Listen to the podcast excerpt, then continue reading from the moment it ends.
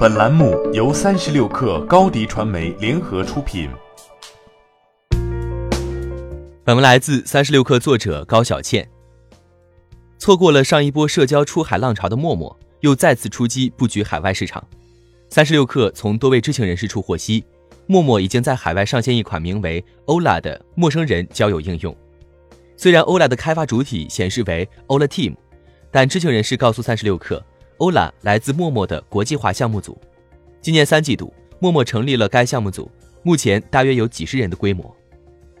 据三十六氪了解，欧拉主要面向东南亚市场，目前欧拉只登陆 Google Play 应用商店。另据数据，欧拉已经在印度尼西亚、菲律宾、中国澳门和卢森堡四个国家和地区上线。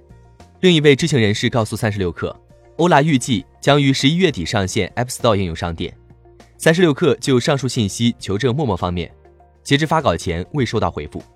而在陌陌八年多的发展历程中，出海是一直在尝试的事情，只是进展并没有那么顺利。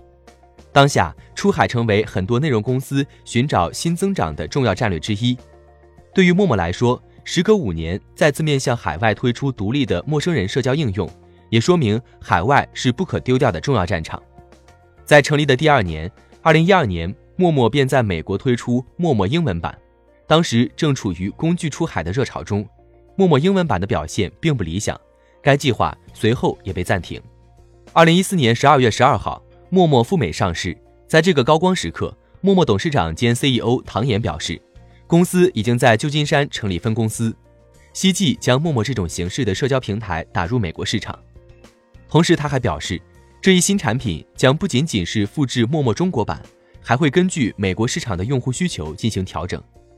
唐岩所说的陌生人社交产品，是上市几天前出现在应用商店里的 Bloop，用户使用时只能通过 Facebook 账户登录，进入主页会看到基于地理位置的群组信息，但用户只能加入六十英里内的群组，而且群组人数限制在二十五人。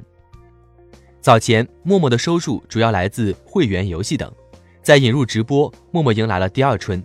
至少八成收入依旧来自直播打赏，但直播行业的整体增速都在下滑。除了营收收入外，也会波及新增用户。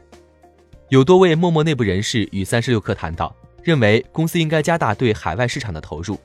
在这之前，探探已经进军东南亚和印度市场，旨在获得更多海外收益。不过，陌陌对海外更多的还是试探，重心还在国内。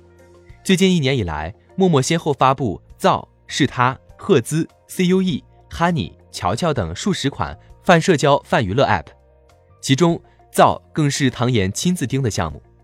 也有陌陌内部人士告诉三十六氪，相比之前火爆的造，欧拉的优先级并没有那么高。